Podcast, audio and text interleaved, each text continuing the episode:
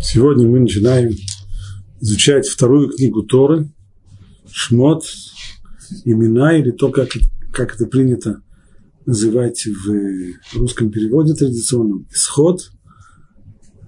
Из этого названия русского понятно, что основная тема, по крайней мере, начальная тема книги – это исход из Египта. Имеет смысл резюмировать сначала первую часть Торы, Хумаш Берешит, и переход ко второй части. Так Хумаш Берешит – это книга, книга о создании. Сефера и Цира – книга создания мира, книга создания человека, книга, повествующая о создании еврейского народа – Таким образом, прежде всего о появлении нового человека, который начинается с Авраама, и до тех пор, как от этого человека, от Авраама, происходит семья, семья превращается в клан, и вот этот вот самый клан, еще не народ, но уже клан, он оказывается в Египте. Это книга о создании, книга о сотворении. Вторая книга Шмот начинается со слов «Вот имена сыновей Израиля, пришедших в Египет». Они пришли с Яковом, каждый со своим семейством. Реувен, Шимон, Леви, Иуда, Исахар, Звулун, Беньямин, Дан и Нафтали, Гад и Ашер. Всех душ, произошедших от Якова, было 70, а Иосиф уже был в Египте. Так начинается все с перечисления сынов Якова, сыновей Израиля, которые пришли вместе с ним в Египет. Вопрос, который напрашивается здесь, все комментаторы его задают, он очевиден, ведь э, в конце книги Берешит, когда описывается сам приход семейства Якова в Египет, там уже перечислены все эти имена. Зачем тогда перечислять их здесь второй раз? Книге Шимот. Ведь книга Шимот не существует отдельно от книги Берешит, стало быть, поскольку в конце книги Берешит уже перечислено, нет смысла. По крайней мере, информации никакой вроде бы это не несет. Харамбан в своем предисловии книги Шмот, он затрагивает этот вопрос, правда, затрагивает он его вскользь, а в основном, как и полагается в предисловии, прежде всего он определяет, каков главный предмет этой книги и каков принцип, по которому разделяются книги Торы, вот почему книга Брешит заканчивается там, где она заканчивается, и почему книга Шмот начинается с этого места и заканчивается в том месте, где она заканчивается, а именно в э, истории о построении Мешкана, походного храма, который был сооружен в Синайской пустыне, и начало принесения в нем жертвоприношений. Какова здесь идея? Почему Хумаш Шмот объединяет вот именно эти самые главы, это повествование от прихода семейства Якова в Египет и до построения мешка. Так, Рамбан. После того, как книга о сотворении мира завершена, это первая книга Перешит, начинается новое повествование о событиях, ставших воплощением тех исходных прообразов. Эта книга Шимот имена посвящена первому изгнанию. Да, это вот первая тема, точнее не первая тема, а, как говорит Рамбан, основная тема. Основная тема содержания этой книги – Галут, изгнание которое было предречено Творцом, и избавлению из этого изгнания. Это не то, что это дополнительная тема, это просто две стороны одной медали. Там, где есть изгнание, там есть возвращение. Нет изгнания без возвращения. Когда, что такое изгнание вообще? Понятие галут. Понятие галут это означает, что человек или, или семья, или народ, кто бы то ни было, группа людей или отдельный человек находится в ненормальном для себя состоянии. Они не живут там, где они должны жить, они не живут так, как они должны жить, они не существуют так, как они должны существовать. Есть аномалия, есть ненормальность в их состоянии. Ненормальное состояние, оно потому и ненормальное, что оно временно и должно вернуться в норму. Потому что если это состояние, которое так останется навсегда, то оно из аномального, из ненормального превращается в нормальное. Стало быть, если есть уже галут, изгнание, э, к примеру, никто не скажет, что индоевропейские народы, они оказались в изгнании в странах Европы, потому что они покинули свои родные места где-то там в районе Индии или Сибири и так далее, и переселились в Центральную, Северную и Западную Европу. Нет, поскольку они туда переселились всерьез и надолго, в общем-то навсегда, то это их нормальное место, для них это не Галут. Стало быть, Галут и возвращение, Галут и избавление – это тема этой книги, книги Шмот. Поэтому-то она начинается с имен тех, кто пришел в Египет, с працем Якова. Почему книга начинается с имен? И на фоне этого вопрос, который мы уже задали, а ведь имена-то эти уже перечислены, и информации-то никакой, по идее, перечисления имен нам не несет. Рамбан, конечно. Но начинается она с имен тех, кто пришел в Египет с працем Якова, и указывается их число, несмотря на то, что об этом уже было сказано в предыдущей книге, конечно. Почему же?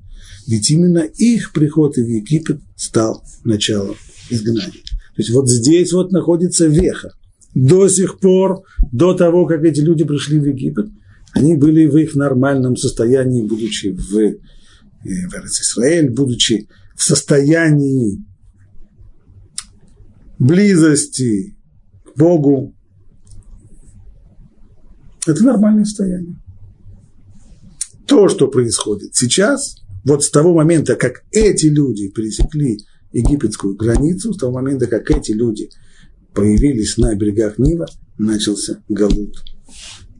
Галут Мицраим, египетское изгнание. Ведь именно их приход в Египет стал началом изгнания. Это изгнание. Теперь Рамбан подходит ко второму вопросу. А почему книга Шмот продолжается до построения мешкана, до построения походного храма в Синае. Это изгнание не завершилось до тех пор, пока они не достигли своего места. Понятно. Изгнанник находится в изгнании, пока он не вернулся на место. Стало быть, и книга не завершается до тех пор, хотя вроде бы вышли из Египта. То есть почему Тора не ставит точку на выходе из Египта? Почему книга Шмот не кончается в конце недельного раздела Бо, там, где описывается исход из Египта. Вышли из Египта, пришли в Синайскую пустыню. Ну, можно поставить точку, начать новую книгу. Нет. Потому что пока они еще не достигли своего места и не поднялись до уровня своих працев. На первый взгляд, немножко непонятно, что Рамбан имеет здесь в виду под своим местом. Имеется в виду, что они не вернулись в Эрец Исраэль. Ну так в конце книги Шмот они тоже не вернулись в Эрец Исраэль. Да и в книге Вайкра об этом ни слова. И в книге Бамидбар еще нет и в книге Дворим тоже. Возвращение в Эрец Израиль начинается уже после того, как завершен весь текст Торы. Его описывают уже книги пророков, а именно книга Иушуа, прежде всего немножко книга Шофтим, поэтому не очень понятно, как Рамбан объясняет то, что Тора, то, что Хумаш Шимот книга вторая Торы заканчивается с построением Мешкана, а не раньше и не позже, тем, что изгнание не кончилось до тех пор, пока не достигли своего места. Правда, Рамбан добавил здесь еще пару слов. Пока не достигли своего места и не поднялись до уровня своих працев. То есть изгнание же не только географическое, то, что покинули страну Израиля и оказались в Египте. Оно еще означает ненормальное состояние. То есть то, в каком состоянии были наши працы, вот к нему не вернулись до тех пор, пока не построили мешкан в Синайской пустыне. Как? Смотрим дальше Рамбан. И хотя покинув Египет, они уже вернулись, вырвались из дома рабства. Казалось бы, можно было сказать так. Працы были свободными людьми, потом попали в рабство. Так как только вышли из рабства, вот и вернулись уже к состоянию своих отцов, вот на этом изгнание заканчивается. Нет.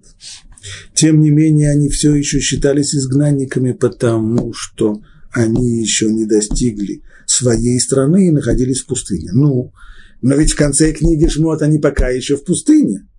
Но когда они пришли к горе Синай и построили шатер откровения, Оэль, то есть Мешкан, тот самый переносный храм, и Всевышний возвратился к ним, и его шхина, божественное присутствие, опустилось на них, вот тогда они поднялись на уровень своих працев, которые поддерживали сокровенную связь с Творцом и были как бы его колесницей. То есть, что касается второй части, понятно.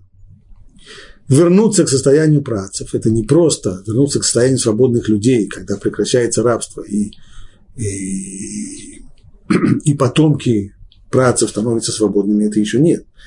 Дело в том, что працы были не просто свободными, они были как бы колесницей Всевышнего в этом мире. То есть та близость, та близость к Творцу мира, которая была у працев, она-то и была утрачена в Египте. В Египте не просто было рабство, в Египте было серьезное, серьезная деградация, потеря того уровня, на котором жили працы. Поэтому пока к нему не вернулись, то Галут еще не закончился. Когда происходит это? Когда Шхина приходит в еврейский народ. А это именно с сооружением храма, сооружением мешкана, переносного храма, и тогда близость к Всевышнему возвращается. Это понятно, но все-таки Рамбан написал здесь еще пару слов, что галут, изгнание не заканчивается до тех пор, пока они не достигли своей страны. Ну так опять же вопрос возвращается. А книга Шмот, она заканчивается когда еще находится в Синайской пустыне, в конце книги Шмот. Наши предки не стоят на берегу реки Ярден и не собираются его форсировать. Что сказать здесь? Сказать здесь, что, под, что страну, что то, что говорит здесь Рамбан о стране, он имеет в виду только это э, метафорически, то есть имеется в виду только возвращение на свое собственное место, а место здесь не в географическом смысле, а только духовно, то есть возвращение на тот самый уровень, в котором, на котором жили предки в близости к Богу. С трудом это проходит, потому что Рамбан об этом говорит потом отдельно. Он говорит о месте, возвращении в свое место, в свою страну, а потом уже возвращение на уровень працы. Может быть, может быть, можно сказать так, что то, что он подчеркнул, что когда пришли к горе Синай и построили шатер, пришли к горе Синай, ну что, пришли к горе Синай, ну гора Синай, она она где находится? Она находится в Синайском полуострове. Это не, не Израиль никоим Да. Но когда у горы Синай был построен храм, то вот уже храм, будучи в, за пределами страны Израиля, статус он имеет страны Израиля. И тому есть несколько доказательств.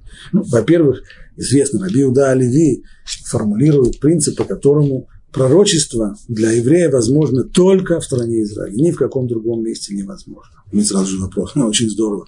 А как Муше, Аарон, Мирьям, которые были пророками, а как они пророчили, находясь в Синайском полуострове? Это значит, что лагерь еврейского народа, хотя был в Синае, он имел статус святой земли. Пожалуй, есть там еще одно доказательство. Э, в Талмуде и приводится изречение о том, как Раби Йоханан как-то сказал, что когда ему сказали, что среди евреев, которые живут в Вавилоне, есть достаточно людей очень преклонного возраста, Раби Йоханан очень не удивился. Он говорит, как же может быть так? Ведь сказано, лиман ербу имейхем, имейвнейхем, аля адамашер, нишбашем, лавутейхем. Для того, чтобы продлились ваши дни, и дни на земле, который, о которой Бог клялся вашим отцам. Значит, ваши дни и дни ваших детей продлятся где? На земле, о которой Бог клялся вашим отцам. Стало быть, люди, которые живут за пределами страны Израиля. Не должно быть, по идее, не должно быть среди них стариков. Должны все умирать молодыми. А Раби Йохану сказали не так, ничего подобного. Э, сами видели своими глазами. Факт остается фактом. В Вавилоне и за пределами страны Израиля есть евреи-старики. Как же это может быть так? Потом Раби себе ответил. На самом деле, понятно. Если эти люди приходят постоянно, рано утром приходят и поздно вечером уходят из бейт, приходят в бейт кнесет, в бейт мидраш, приходят в дома учения, в дома молитвы, в синагоге, рано приходят и поздно оттуда уходят, тогда, очевидно, благодаря этому они и э, доживают до преклонного возраста. Ну а в чем ответ? Почему Раби Йохан это объяснение успокоило? Ведь если сначала ему помешало то, что в Торе-то написано, что продлятся дни только на земле, в которой, о которой Бог поклялся, поклялся нашим працам. А как же так может быть, что в Вавилоне есть старики? Нестыковка. Да, нестыковка. Рабьехан успокоился, когда ему сказали, что эти люди, они ходят в синагогу. Ну и что? Ну, хоть они в синагогу. Ну, а, в том-то и штука. Стало быть, синагога, она имеет статус, подобный статус Израиля. Те, кто приходят в синагогу, те, кто приходит в Бейт-Мидраш, те, кто приходит туда учиться, они как бы находятся в атмосфере Израиля. Поэтому Рабьехан успокоился. Ну, если так, тогда действительно, тогда обещание о том, что Лиман, Вербу и Мейхем, Вимей в Нейхем, что продлятся дни, дни ваших детей – в земле, которую, о которой Бог клялся, эта земля, она включает в себя и некоторые свои представительства, подобно тому, как любое государство имеет свои представительства, свои э, посольства и представительства и консульства в других странах, так известно, что по международному закону эти посольства, они являются суверенной э, территорией тех самых стран, кому они принадлежат, хотя находятся они физически и географически совсем в других странах. И то же самое здесь. Есть такие посольства Святой Земли. Это Бет Мидраш, это Бет Кнесет, это синагога, и Бет Мидраш, куда ходят учиться то. Они имеют некоторый статус Эрцисраэль. Тогда, быть может, понятно, что говорит Рамбан, что в тот момент, когда построили храм, когда построили мешкан переносной, так, он был переносной, то любое место, куда этот мешкан отправлялся, он имел статус, похожий на статус Эрцисраэля, тогда можно сказать, что, в общем-то, еврейский народ возвращается в свою страну. А уж тем более он возвращается к той самой духовной высоте, на которой жили предки, и тем самым происходит возвращение и ликвидация всех последствий Галута. С этого времени и наступило подлинное избавление из изгнания, то, что называется Геула. Вот поэтому эта книга и завершается рассказом о том, как после возведения Мешкана его наполнила слава Божья, то есть шхина, близость к Богу, осуществились, реализовались именно там, в Мешкане. Это мы прочитали вступление Рамбана к книге Шмот, в котором он помимо того, что определил основную тему книги и обрисовал ее границы и объяснил, почему границы являются такими, по ходу дела Рамбан ответил и на вопрос, который мы задали в самом начале, а почему книга начинается с причисления имен сыновей Израиля, когда они уже были перечислены в конце книги Берешит. Ответ Рамбана – это именно для того, чтобы поставить там веху. Приход этих людей в, Эрец, в, из Эрец Израиль в Египет, он и ознаменовал собой начало Галута, начало изгнания. Теперь имеет смысл посмотреть, как другие комментаторы относились к тому же самому вопросу. Почему? Зачем? Какой цели перечисляется еще раз, и причисляются имена сынов Израиля. Раши пишет так. Вот имена сыновей Израиля, хотя Писание уже перечислило их поименно при жизни. Оно вновь перечислило их и после смерти. Тем самым показывая, насколько они были дороги Всевышнему. То есть упоминание имени оно вовсе не обязательно должно нести какую-то информацию. Человек может упоминать имя раз за разом для того, чтобы кого-то позвать, не для того, чтобы э, да, передать какую-то информацию, а просто для того, чтобы выразить свою симпатию к тому, кого, имя кого он называет. Точно так же здесь. Всевышний вторично перечисляет имена сыновей Израиля не для того, чтобы дать нам информацию о том, из кого состояло семейство Якова, а для того, чтобы выразить свою симпатию и ценность, просто симпатию о том, насколько это люди были ценные. И Раши продолжает развивать эту мысль. Они здесь уподоблены звездам, которых он выводит и возвращает на прежнее место, метафорически здесь обрисовывается картина звездного неба, как будто бы Всевышний выводит звезды на небосвод, а потом утром их обратно собирает. Так вот, выводятся они не просто россыпью, не просто, а выводятся они по порядку. Все они пронумерованы, и самое главное, у каждой звезды есть свое имя. По счету и по именам. Откуда это Раша знает, что это так? Как сказано, это уже черным по белому сказано в псалме царя Давида. Тот, кто выводит их воинство, воинство имеется в виду воинство небесное, по счету, так, у Всевышнего все звездочки сосчитаны, всех их по имени называет. У каждой звезды есть свое имя. И упоминание имени этой звезды, оно не для того, чтобы, не для того, чтобы мы не ошибились и не, случайно не залетели на Кассиопею вместо, вместо нужной нам другой звезды. Речь идет совсем о другом. То есть наличие имени выражает именно ценность и важность. И важность. Поскольку звезда – это серьезное небесное тело, поэтому у нее есть имя. Мы это знаем в обыденной жизни. Когда к человеку относятся пренебрежительно, его называют по фамилии. Либо еще как-нибудь. А если мы хотим к человеку обратиться с уважением, то мы обращаемся к нему по имени. Итак, рассуждение Раши таково. Почему, для чего Тора здесь упоминает еще раз имена сынов Израиля? Не для информации, а для того, чтобы подчеркнуть их важность и ценность. Подобно звездам, ведь точно так же, как звезды, все упоминаются по именам, точно так же и сыны Израиля. Хорошо. А и здесь вопрос напрашивается снова. А звезды почему должны иметь свои имена?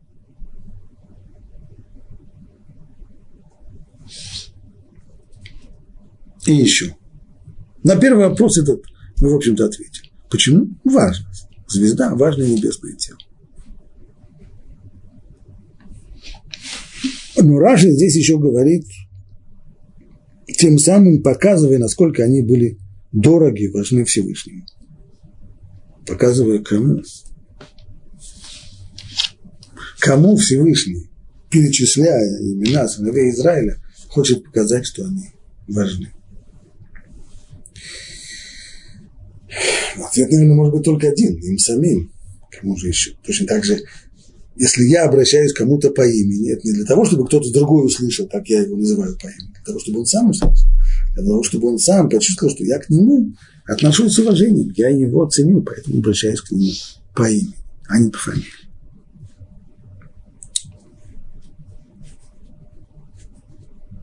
Значит, то, что важно, чтобы еврей, отправляющийся в Египет, понимал свою ценность и свою важность, кто он такой. И это критически важно именно при переходе в Египет. Ведь, э, конечно же, попасть в Египет это было непростым испытанием для, для первых евреев. Они должны были держаться там, не смешаться с местным населением, не пережить и культурной ассимиляции тоже, не начать им подражать. Когда человек, назовем его иммигрантом, приезжает в чужое место, то у него есть несколько возможностей своего поведения. Либо постараться расстаться со, своим, со своей индивидуальностью и постараться слиться с местным населением, ассимилироваться, стирая все свои особые качества. Второе – это обособиться. И несмотря на то, что люди здесь живут так, э, жить точно так же, как жил раньше. И ничего не меняет. Есть еще две возможности посередине. Обычно говорят, вот четырех, как минимум, видах поведения иммигранта. Ну, по крайней мере, между этими двумя крайними возможностями, желанием слиться, ассимилироваться и желанием обособиться, не сливаясь никоим образом, есть еще целый ряд возможностей. Но вот это вот эти самые крайние. Так вот здесь, когда человек способен, приехав в новую страну, оказавшись среди новых людей, когда он способен, когда у него есть душевные силы для вот такой вот полной, полного обособления от окружающей его среды, когда он себя считает, когда у него есть самооценка позитивная, он не чувствует себя, не только не чувствует себя ничем хуже людей, среди которых он живет, этой новой, этой новой для него обстановкой. У него не должно быть никакого чувства неполноценности по отношению к ним. Наоборот, у него должно быть чувство самооценки, он должен чувствовать себя выше их. Не только что ничем не хуже, но, пожалуй, даже и выше. Поэтому здесь Писание сообщается нам Израиль. Вы не просто так. Вы как э, воинство небесное, как звезды в небе. И не случайно именно как звезды в небе. Звезды в небе когда видно? Ночью. Для евреев переселение в Израиль было. Это же Галут. Тьма. Тьма, она сгущается, и в этой тьме нужно было оставаться сияющей звездой. И точно так же, как звезда не иссякает и не изменяется, и человек каждый день, глядя на звездное небо обнаруживает эту звезду на том же месте, она сияет с той же самой силой, и она не, не меркнет и не блекнет точно так же. И нужно было не измениться ни в коем случае. Не поддаться влиянию. В этом была главная задача при приходе в Египет. Поэтому в самом начале сопровождается здесь этот караван, с которым прибывает семья Якова в Египет, этим им посланием не забыть, кто вы – вы звезды.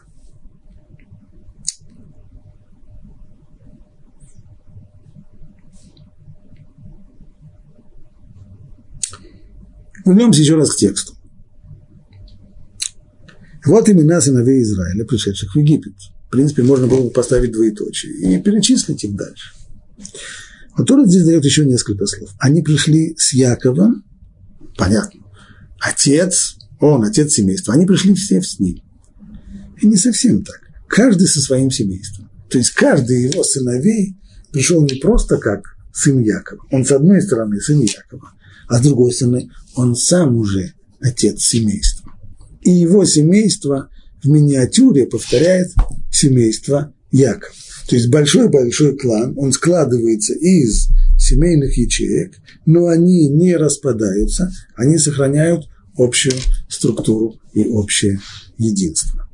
Вот это вот, это замечает этот факт, замечает здесь комментарий Равшимсона Рафаэля Гирша. Вот что он пишет.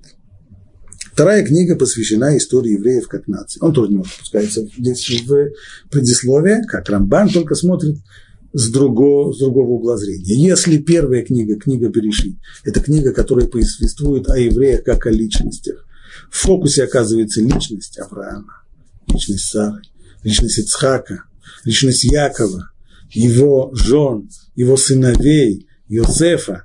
Личность – это книга о людях, книга о том, как быть человеком.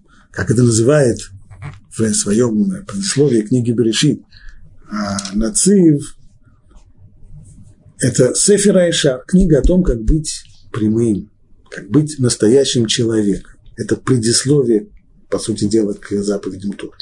То вторая книга, она уже ее ракурс другой. В фокусе оказывается не отдельные личности, а в фокусе оказывается еврейский народ. Вторая книга посвящена истории евреев, не как отдельных людей, а как наций.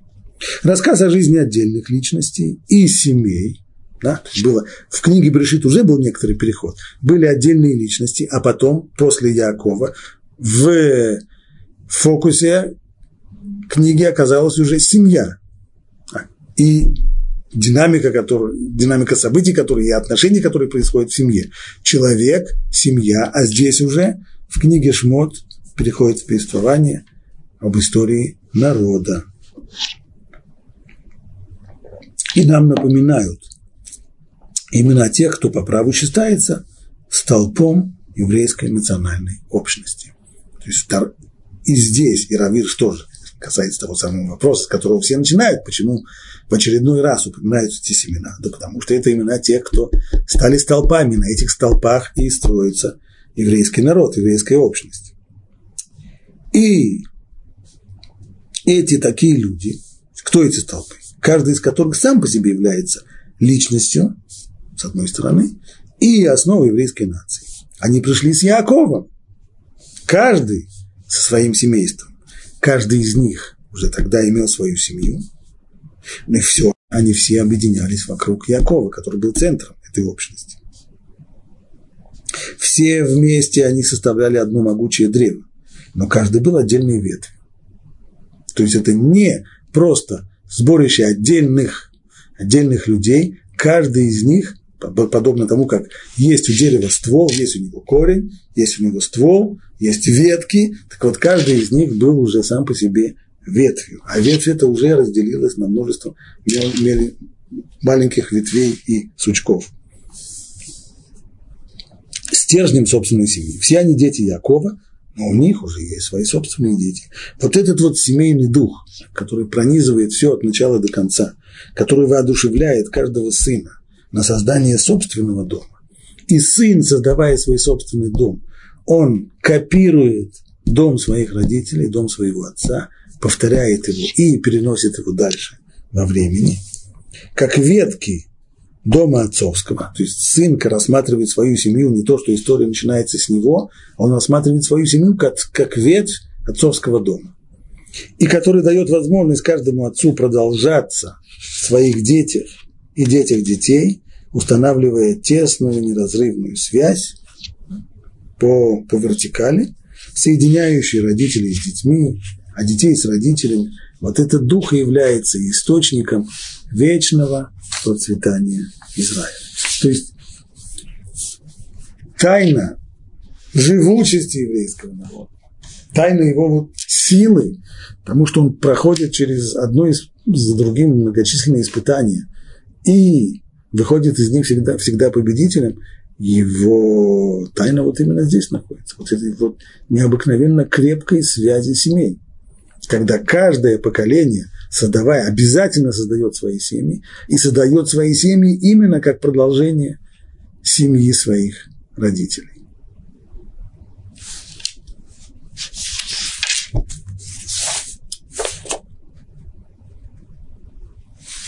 Всех душ, произошедших от Якова, было 70. 70 человек всего, потомков Якова. Включает это и его сыновей и его внуков. Дальше сказано, а Иосиф был уже в Египте. Что это значит? Если, если сначала говорится, что всех душ, произошедших от Якова, было 70, а Иосиф был уже в Египте, значит ли это, что Иосиф и два его сына должны прибавиться к числу 70, и тогда все семейство вместе составляет 73 человека? Нет. Если внимательно посмотреть главы книги Брешит, которые повествуют о приходе, и посчитать там конкретно всех-всех-всех перечисленных, там получается, что Юсеф и его сыновья входят в число 70 душ. Там проблема другая, найти 70-ю душу, потому что сколько не считать, там получается их всего-то 69. Но это уже совершенно другой вопрос. Кто был 70-м? Понятно, что в числе этих 70 и Юсеф, и его сыновья. Тогда почему Тора располагается это именно таким образом. Всех душ, произошедших от Якова, было 70, а Иосиф был уже в Египте. Так он уже был упомянут среди 70.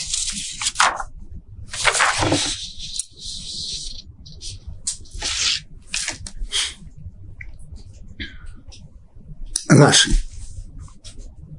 А Иосиф был в Египте. Но ведь он и его сыновья уже входили в число 70. О чем же нам тогда говорит вот это вот дополнительное указание – которое сказано здесь, что Иосиф был в Египте. Разве мы не знаем, что он был в Египте? Сколько глав Торы посвящено в книге Берешит тому, как он жил в Египте, что с ним там произошло. Но это имеет своей целью сообщить о праведности Иосифа. То есть это только подчеркивается снова, не информация. С точки зрения информации, мы уже знаем, что он был в Египте. Мы уже знаем, что Но только посмотрите, что это Иосиф.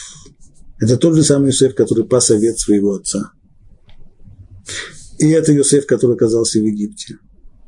Сначала рабом, потом головокружительный взлет карьеры, и стал правителем, почти царем И все равно он устоял в своей праведности.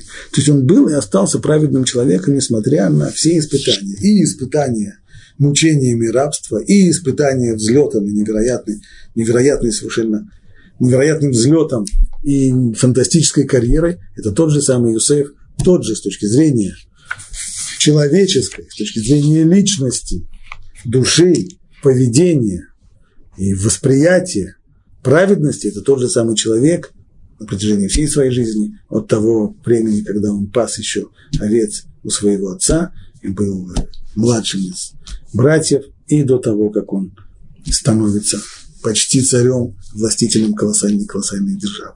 То есть, как вот пришли евреи, евреи настоящие, аутентичные, как сегодня скажут, евреи, которые пришли со своими стадами из земли Кнаанской, пришли в Египет, а Йосеф был совсем, совсем уже в другом виде. Он уже жил в э, роскошном дворце правителя Египта. Он был такой же, как они. Он был такой же еврей, как они. В этом только подчеркивается его праведность. Следующая фраза. А сыны Израиля расплодились и размножились, и возросли, и усилились чрезвычайно, и наполнилась ими земля.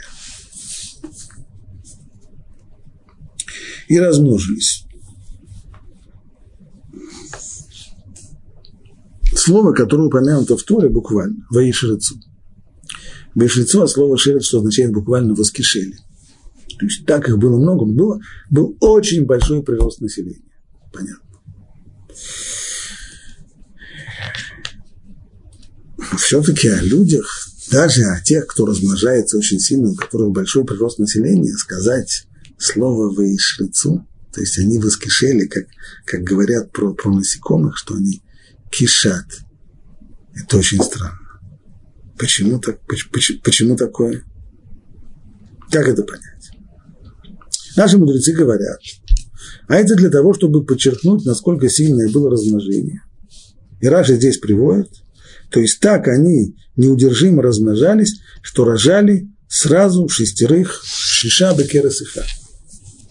То есть одни роды, шесть близнецов.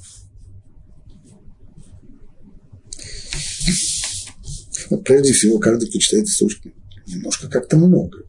Какой бы ни был прирост населения, не знаю, не сегодня страны с очень большим приростом населения, но как-то когда рождается тройня, уже, о, тройня, это уже много. Четыре, это пять, это, все рожали шесть. Ну, может быть. С одной стороны, если посмотреть внимательно, внимательно текст Торы в разных главах, то получается следующая картина. В Египте еврейский народ пробыл 210 лет всего. Вот от того момента, как семейство Якова пришло в Египет, и до исхода 210 лет. Пришло 70 человек. А сколько вышло? Тора почитала довольно точно. Правда, почитала она только количество мужчин, и мужчин, как они называются, юцей цава, тех, которые выходили в армию. То есть от 20 лет и старше. Вот таких вот мужчин старше 20-летнего возраста Тора насчитывает 600 тысяч человек. Если есть 600 тысяч человек, то, скорее всего, как минимум должно было быть 600 тысяч человек мужчин, как минимум должно быть 600 тысяч женщин тоже. Потому обычно рождаются 50 на 50 мужчин и женщин. Но это же только с, э, старше 60 лет. А нужно прибавить сюда еще детей от нуля до 20. Таким образом, понятно, что весь еврейский народ, который вышел в Синайскую пустыню, должен был насчитывать где-то около двух с половиной миллионов человек. А почему два с половиной, а не три? А почему не два? А почему? Приблизительно. По некоторым демографическим моделям существующим, представляется нормальным где-то вот это число 2,5 миллиона человек. Хорошо. А дальше в Туре есть еще одна, одно место, в котором рассказывается о выкупе первенцев. Так вот, первенцев А первенцем по Торе считается человек, который родился, сын, который первым родился у матери, именно сын, он первенец. Так вот, первенцев всего оказалось в еврейском народе 22 тысячи человек. Поскольку, опять же, мальчиков и девочек рождается одинаковое количество, это значит, что семейств вот таких вот было всего лишь 44 тысячи. Если в народе, в котором 2,5 миллиона, оказывается всего лишь 44 тысячи семей, то это значит, что каждая семья насчитывала где-то по 57 человек. Такое было семейство. Ну а дальше получается все просто. В среднем женщина нормальная, здоровая, хорошо живущая женщина, сколько раз рождают? Рожают. Больше 10 раз это редко случается. Есть. Есть женщины, которые рождают и по 12, и по 13, и по 7. У меня есть соседка, которая 17 раз рожала. Но это редкость. Таких, таких пальцем показывают. О! А, норм, а 10 это нормально для, для тех, кто не пользуется средствами противозачаточными и так далее, вполне нормально рожать 10 раз. Стало быть, если семейство было где-то 57 человек в среднем, и разделить это на 10 родов, то так и получается, где-то 6 за одни роды, 6 человек вроде так математически у нас получилось. Проблема здесь другая, а именно откуда Раши взял вот эти вот э, утверждения Шишаби, Керес и Хар, что рождали сразу шестерых. И в любом издании Раши в скобочках будет написано его источник, Мидраш Танхума. Но если мы откроем Мидраш Танхума, то выяснится, что по поводу шестерых, которые, которые рождались, это только первое мнение, а там есть другое мнение. Второе мнение говорит 60, третье мнение 600. Здесь уже как-то становится даже сельди в бочке 60, э, сардин в, в коробке как-то трудно. Ну, какого же размера должны были быть новорожденные человечки, чтобы родиться 60 в, в одной утробе?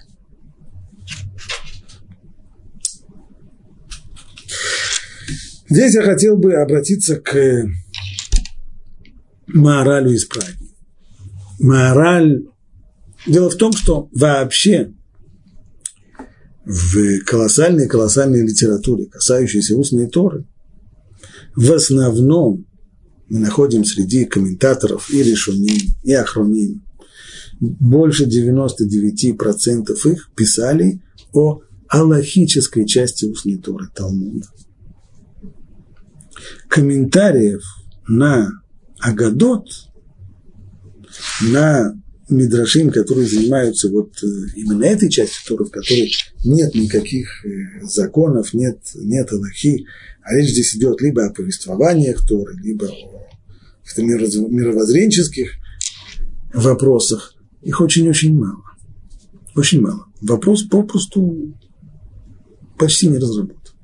Одним из немногих, который, из немногих авторов, которые писали о Агадот, был именно Маораль из Праги. В основном он концентрировал свое внимание именно на Агадот вот таких вот малопонятных. Что нужно комментировать? То, что непонятно. Вроде как-то понятно, и можно так попросту понять, особо комментировать, наверное, и не надо. Но вот Агадот такого типа, типа того, что говорит здесь Мидраш, что рождались по 6, а есть такие, которые говорят по 60, есть которые говорят по 600. Вот здесь вот, конечно, это, что называется, вопрос вопиющий, и мораль на нем останавливается. В одной из своих книг, это книга Гвурот Ашем, книга, которая посвящена целиком и полностью исходу из Египта, которую он исследует стих за стихом в начале книги Шмот и, и Мидрашим наших мудрецов, предания из устной Торы, которые записаны в э, Талмуде, в Мидрашах, следует очень-очень подробно. И останавливается он там и вот на этом Мидраше, который говорит о невероятной, невероятной такой вот э, таком росте невероятном населения. Очевидно, что рост населения был фантастический. Это же понятно. Если за 210 лет семейство, насчитывавшее 70 человек, превращается в структуру, в которой только 600 тысяч мужчин старше 20 лет, то есть речь идет где-то о двух, двух с половиной, трех миллионах людей, понятно, что прирост населения колоссальный. Да, колоссальный, из ряда вон выходящий, очевидно. Но когда мудрецы спорят между собой о том, а сколько рождалось за один раз, шесть или шестьдесят или шестьсот, мудрецы не спорят о том, сколько в, в роддоме э, номер два в Египте, э, на набережные Нила и так далее, сколько там формуляров заполняли при родах. Они не занимаются переписью населения, и спорок совсем нету. А о чем здесь спор? Спор говорит мораль здесь о той, дух, той силе, духовной по своему характеру, которая приводила к такому росту населения. Ведь любое физическое явление, за ним стоит определенный, у любого физического, у любого физического объекта есть его духовный корень. У любого физического явления есть тоже духовный его корень. Вот перед нами явление конкретное, взрыва просто невероятного прироста населения, который произошел за эти 210 лет пребывания евреев в Египте. За ним стоит, есть его определенный духовный корень. Какой? Ну, прежде всего, это желание Всевышнего, чтобы еврейский народ превратился из семьи в народ. Да. Затем эта сила еще и увеличивается. Это мы учим из того, что сказано в дальнейшем. Когда, в дальнейшем учим, что когда фараон выказал, выразил свою озабоченность таким вот невероятным ростом, ростом еврейского населения и начал думать о мерах, с помощью которых он может ограничить этот прирост, то в качестве одной из мер он решил остановиться на их порабощении и угнетении, что, в общем-то, была достаточно здравая мысль. Это мы знаем сегодня. Демографы нам говорят, что население обычно, большой прирост населения наблюдается именно тогда, когда условия жизни людей улучшаются, когда у людей есть больше хлеба, больше мяса, им теплее жить и меньше угнетения. Рождается больше детей. Это факт. Это факт.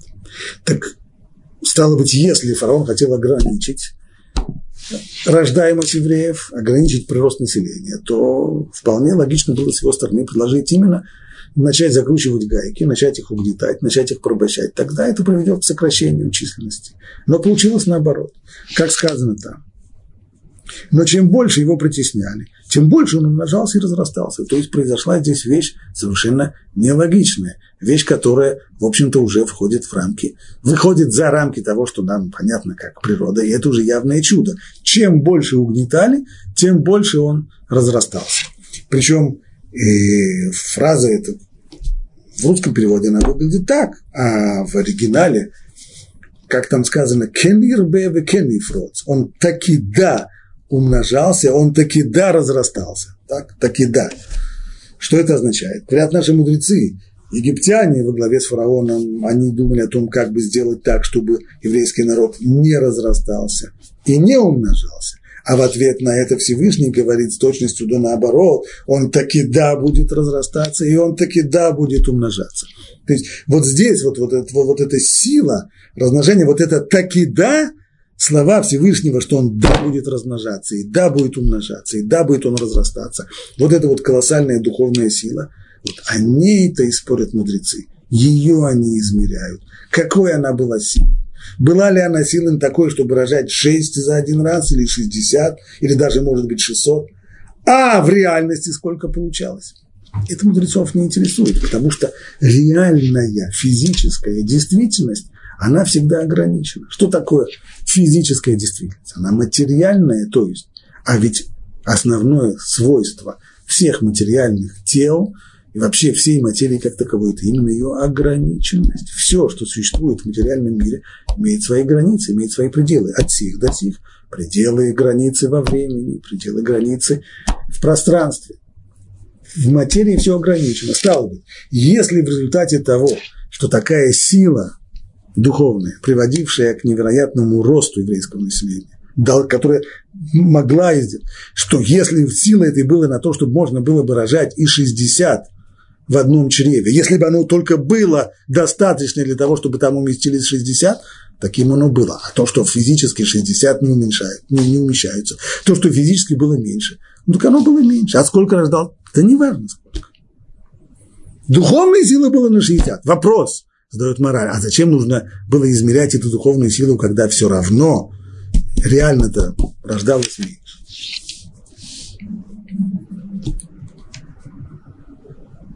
Ответ его и то, что говорили мудрецы, что рождалось по 6 или там по 60 в одном чреве, понимаем и так. Возьмем современный пример. Если есть э, автобус, автобус едет по междугороднему шоссе со скоростью 90 км в час. А на больше он не потянет. А может из-за того, что в нем сидит 50, там, 55 человек, ему теперь тяжело ехать? Нет.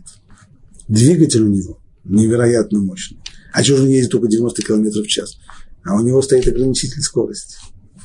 Нельзя людям, которые называются водители автобусов, если дать им баранку и не дать им ограничение скорости, то в пропасть улетят. Нельзя им давать. Есть ограничение скорости. Значит ли это, что мы можем сказать о моторе, что его мощность тянет всего лишь на 90 км в час? Нет. Мощность у него колоссальная. Но есть ограничения. И вся эта колоссальная энергия, которую он способен вырабатывать, она не проявляется, потому что есть ограничения. То же самое и здесь. Мудрецы наши говорят о колоссальной вот этой самой энергии, энергия слова нехорошая здесь, колоссальной духовной силе, которая приводила к такому росту населения. И она была необходима для того, чтобы привести к очень большому приросту. Для того, чтобы прорвать эти обычные рамки, рамки обычного, нужна колоссальная сила. Но то, что все равно эта сила не полностью проявлялась, и то, что рождалось не по 60 и не по 600 человек за один раз, это само собой, потому что сколько бы не прорывались рамки материальных ограничений, все ограничения прорвать невозможно. Понятно, что даже если будут рождаться по 4, по 5, по 6 человек за один раз, это тоже очень и очень-очень много. Это тоже невероятно много. Это приводит к совершенно фантастическому, неудержимому росту населения. Да, но это не значит, что рождался по 60, как говорит Тора, или по 600. Потому что просто ограничения физические. Но это не меняет дело. Точно так же, как если сегодня человек, если сегодня какая-нибудь женщина родит человека, говорит Мара, у которого будет четыре пальца на руке. А другая женщина родит ребенка, у которого будет шесть пальцев на руке. Ну, скажем ли мы, что здесь произошло, что она родила как там это было у Пушкина, не, не, э, не чего-то, не, э, а неведомую зверюшку. Нет, почему неведомую зверюшку? Ну как же так? А всего четыре пальца. Ну это тоже человек. Кого она родила? Человека она родила, ребенка она родила. Только у одного ребенка, а нормальный ребенок это пять пальцев на руке, а у этого четыре немножко не хватает, а у этого чуть больше шесть. Вот это он не перестает быть ребенком. Точно так и здесь. Сила эта была, по мнению первому, на 6 человек, по второму мнению, на 60 человек, по третьему мнению, даже на 600 человек. А то, что в реальности получалось меньше, так это не важно. Это все равно сила, она, она от этого меньше не становится.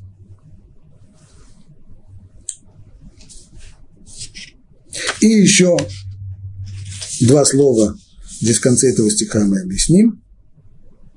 Итак, сыны Израиля расплодились и размножились, и возросли и усилились чрезвычайно, и наполнилась ими земля. Что значит наполнилась ими земля? Батимале хаарец там. Первое объяснение простое, ну, что в тот момент, когда есть такой прирост населения, так они живут скучно, земля ими наполняется. Другое возможное объяснение, и оно подтверждается повествованием дальнейшим. Что несмотря на то, что Йосеф, когда он просил у фараона разрешения поселить свою семью в Египте, он очень пекся о том, чтобы поселить их в земле Гушен, то есть вдали от центров, в которых жили египтяне, вдали от коренного населения. А коренное население Египта жило по берегам реки Нил, наиболее плодородные области, то Йосеф постарался подальше, подальше, подальше, то есть он заботился о том, чтобы была такая вот добровольная черта оседлости для евреев, и чтобы они не смешивались с коренным населением. Но вот в результате такого колоссального прироста населения план этот сейчас не совсем даст. То есть в Атимале, Арецу, там земля наполняется ими евреи, начинают селиться среди местного населения. Третье объяснение, оно вот какое. Если бы речь шла именно о том, что евреи наполняют всю страну, весь Египет, то в оригинале нужно было бы сказать «Ватит мале хаарец ба хем» ими наполнилась земля. А сказано в оригинале не так. Ватимале хаарец отам. Поэтому, если бы я буквально переводил эту фразу, нужно было ее переводить так. И наполнила их земля. То есть, значит, два процесса идут параллельно. Земля наполняется евреями, потому что они выходят из черты оседлости и начинают селиться среди коренного населения. И второй процесс, почти неизбежный, который идет в этом случае, почти, нельзя сказать, что он неизбежный, но, в общем-то, довольно ожидаемый, что земля наполняет их, евреев, иными словами, начинается культурная ассимиляция. Евреи начинают приближаться к коренному населению страны. То, чего боялся Иосиф, то оно и происходит. Расселяясь среди местного населения, евреи начинают копировать их образ жизни.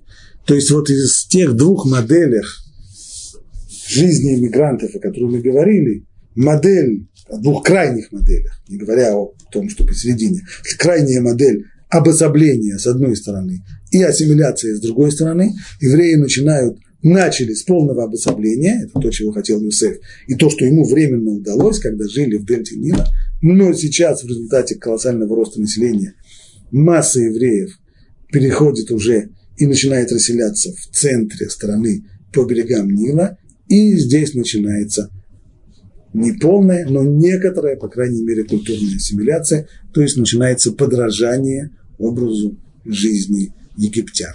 Может быть, этим и объясняется то, что Тора пользуется таким ужасным выражением по отношению к евреям, что их воишрицу, то есть их воскишело. Так говорят о насекомых, по отношению к которым, когда мы видим вот это вот кишение насекомых, то человек обычно испытывает при этом неприятные ощущения, иногда даже отвращение.